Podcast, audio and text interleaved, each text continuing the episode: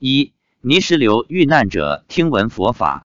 发表日期：二零一零年八月十四日。各位看官，如果你相信因果，对佛法有所了解，那你可以认真思考一下，今后该怎么做。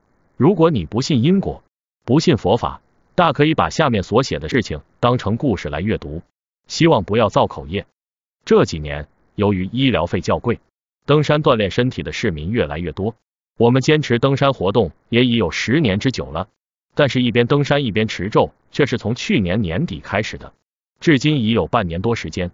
期间有很多殊胜的情形发生，恕不一一道来。今天是二零一零年八月十四日，为了更多的利益众生，我早晨五点半就起床，洗漱完就和妻子两人一起去登山锻炼身体，一边登山一边持诵大悲咒，因为每次登山持咒。都有大量的各类众生来听闻佛法，都有观世音菩萨来护持这个临时道场，所以我就跟往常一样，登完山在回家的路上，我开始问妻子：今天看到什么了吗？有什么特别的情形吗？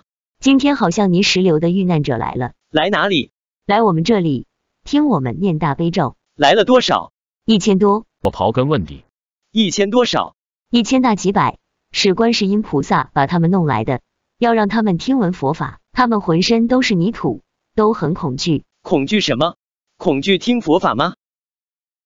不是，恐惧发生过的灾难。他们长得像西藏人，甘肃那边藏族比较多，其中有很多小孩子。我们到达山顶后，佛祖出来加持众生，一直跟着到山脚下，然后把所有的众生，包括泥石流遇难者，尽收佛掌中，送往寺院修习佛法。轨道的众生看得到泥石流遇难者吗？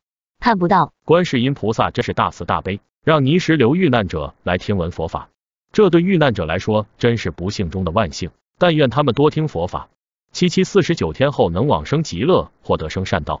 据甘肃州区抗洪抢险指挥部最新通报，截至十三日十六时，州区特大山洪泥石流灾害已致一千一百五十六人遇难，五百八十八人失踪。为表达全国各族人民对甘肃舟曲特大山红泥石流遇难同胞的深切哀悼，国务院决定，二零一零年八月十五日举行全国哀悼活动，全国和驻外使领馆下半旗致哀，停止公共娱乐活动。